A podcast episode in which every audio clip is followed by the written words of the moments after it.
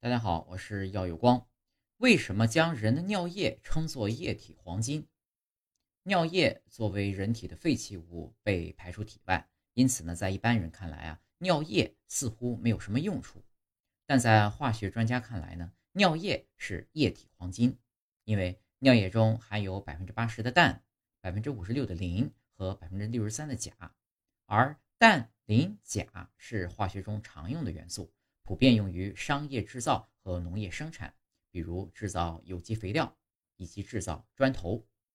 你可能不知道，砖头的制造对于气候会产生很大的影响，但砖块需要在一千四百摄氏度左右进行烧制，因此会产生大量的二氧化碳。南非科学家团队发现了一种不需要在高温下也能制造砖块的工艺，所需要的呢只有沙子、细菌和大量的人体尿液。通过微生物碳酸盐沉淀，研究团队呢能够创造出一种能够在室温下固化的石灰石，坚硬的生物砖。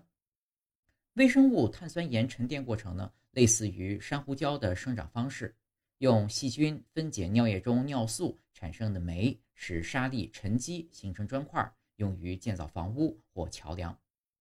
目前，研究人员正在研究如何收集和运输大量的尿液。以及如何简化生物砖的生产过程，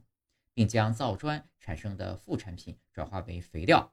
而研究人员最大的挑战呢，可能是如何让公众接受居住在尿液砖搭建的房屋中。